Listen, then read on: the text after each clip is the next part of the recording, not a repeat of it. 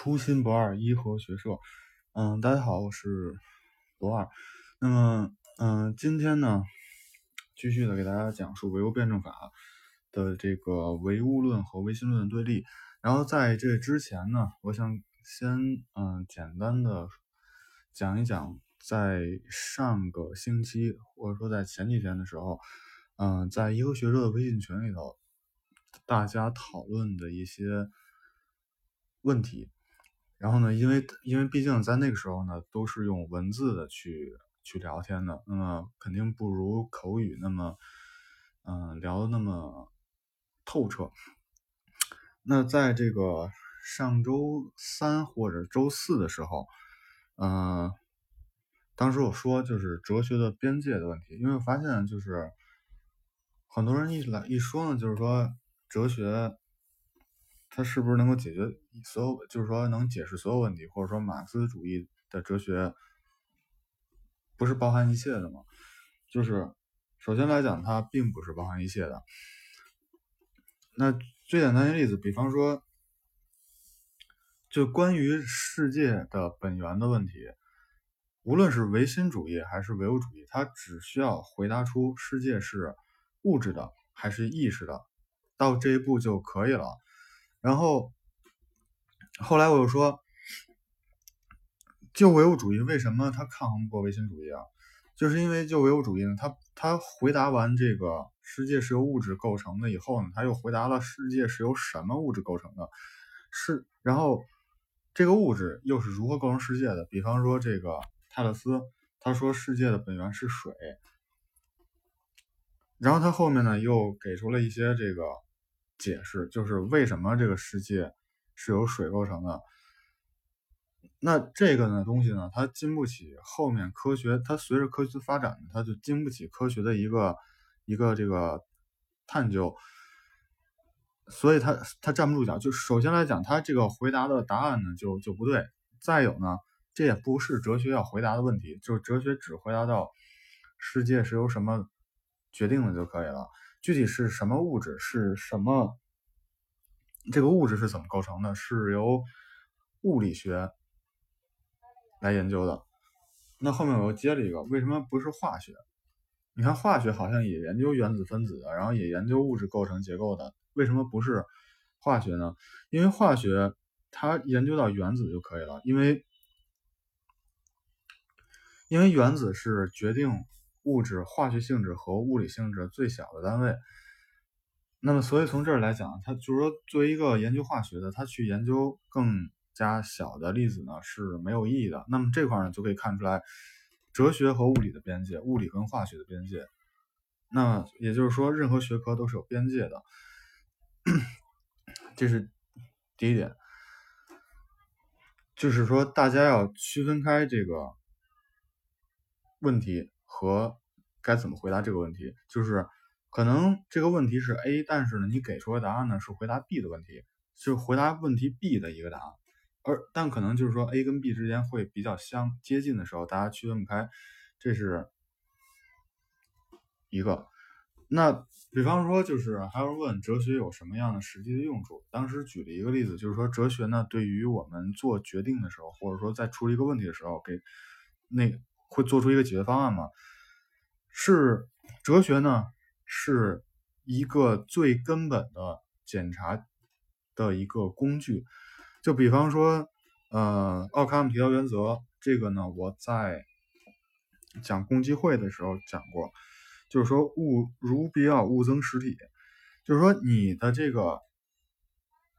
答案也好，或者说你的解决方案也好，是。基于的假设越少呢，那它就越接近于真相，或者说越接近于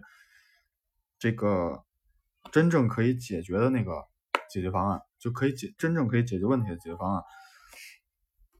就是就是说，原理呢是你的假设最少，而且你或者说你的假设呢是成立的可能性更大一些。当然还可以举出很多例子，就是说关于这个。是一个，就是说，哲学呢是一个这个，就是最根本的一个检查的方式，因为哲学它所研究的东西是世界的最一般、最普遍的规律。那么呢，我从这儿来讲是什么？就是说，哲学呢，并不是说是人，就或者说真正的哲学呢，并不是说人创出来的，而是它是对于世界的一种描述。就比方说，我拿手机或者拿照相机去照一个场景的时候，照片里的任何东西都不是我创造出来的，而只我仅仅是把它给记录下来。也就是说，真正的哲学那来讲的话，它没有要干什么干什么干什么。就是说，比方说这个，嗯。就比方我们要孝顺，或者说我们要有品德，我们要要做个好人，这都是要，就是说它有主观性，或者说它有一种这种夙愿的东西在里面。而真正的哲学，它仅仅是描述这个世界，就是说这个世界是发展的，这个世界是联系的，这个世界是运动的。这些东西没有要，这些东西没有说我应该，你应该去这么想，你应该去这么想，而是说就是这样。就包括在马克思主义、马克思主义哲学的认识论里面，讲人的认识的来源的时候，和人的认识的一个发展路径，就是说，无论你是唯心主义、唯物主义，无论你是还是说你根本不懂哲学也好，你的认识来源，就是说大家认识来源都是一样的，大家认识的发展的一个方向。也不能叫发展的方方向不是一样的，就是说发展的这个过程都是一样的，就是这里面没有你应该或者说你要怎么样，而是说你就是这样，就是说这是客观事实，就是它不是人创造出来的，而是说它就是那个样子。嗯，对，这大概是我这个今在。就是关于群里一些问题，然后呢，也希望，嗯，大家可以关注颐和学社的公众号，然后呢，通过公众号呢，就可以识别二维码，然后加入颐和学社公那个微信群，然后大家可以一起聊一聊。嗯，最近呢，呃，群里挺活跃的，也感谢群里的朋友们。那么我们开始讲今天的正文，就是划分哲学上两大党派的唯一标准。那么，马克思和恩格斯考察两千多年来哲学发这种哲学发展的历史呢，得出了结论：全部哲学，特别是近代哲学的重大基本问题是思维和存在的关系问题。那么，其他术语呢，就是说精神和自然、意识和物质、主观和客观的问题。那么，为什么不是别的问题，而恰好是思维和存在的关系问题呢？那首先，作为社会意识的一种特殊形式的哲学，与其他各门具体学科是不同的。它的任务呢，不在于研究特殊领域的特殊规律，而是在研究整个世界的一般规律。什么？就是说，什么叫特殊领域？化学、物理、地理、天体，这叫。特殊的就是他不研究地球为什么绕着太阳转，然后这个为什么绕着太阳转，这都不是哲学要研究的东西。哲学要研究的是万事万物的同一的东西，它的本源是什么？就比方说，万事万物都是由物质决定的，这就是所有物质的相同的东西。那可能。黄金它是金元素，然后白银是银银元素，那这块呢就是二者的特殊性，这个特殊性不是哲学要研究的东西。那么自从人类以来呢，整个世界的一切现象呢归结起来只有物质和精神两大类，那么因此呢，两种现象之间的关系。是怎么样的？就是一切哲学必须要回答的一个问题。那么第二呢？哲学上其他一些问题的解决，都是要解决思维和存在关系问题问题为出发点的。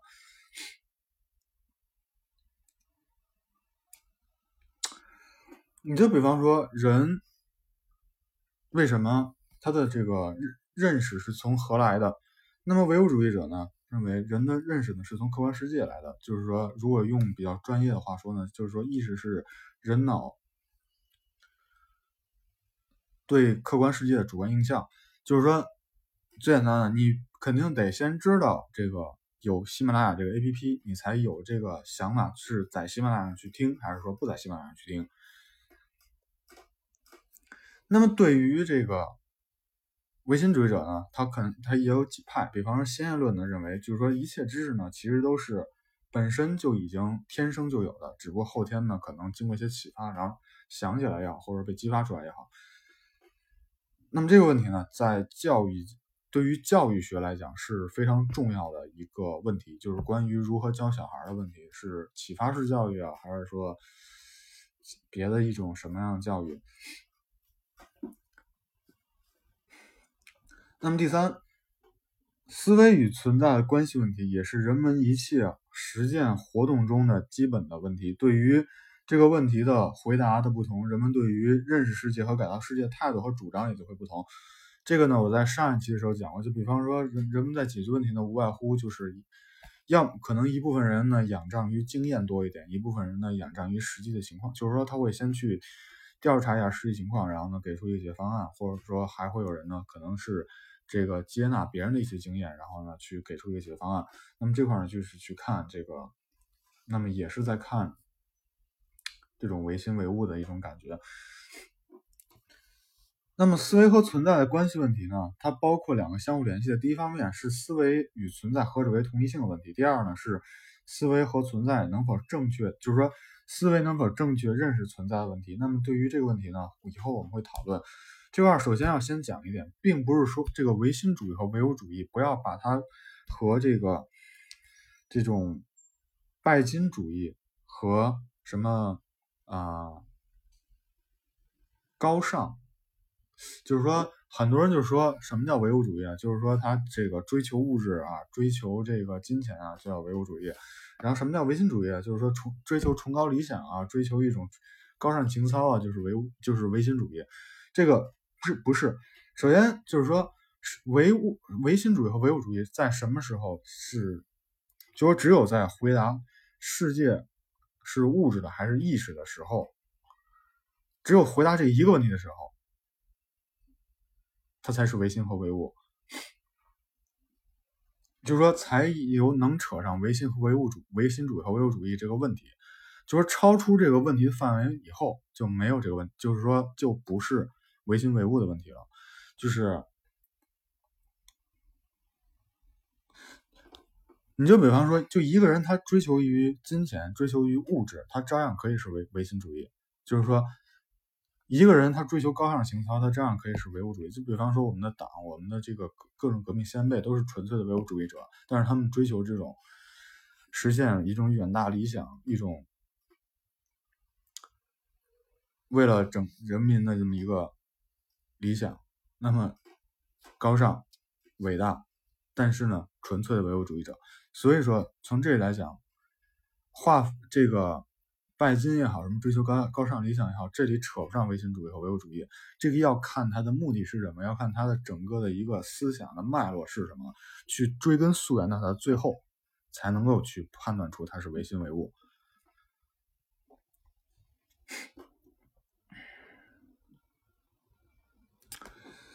那么究竟是先存在物质，还是先存在思维？究竟是存在这个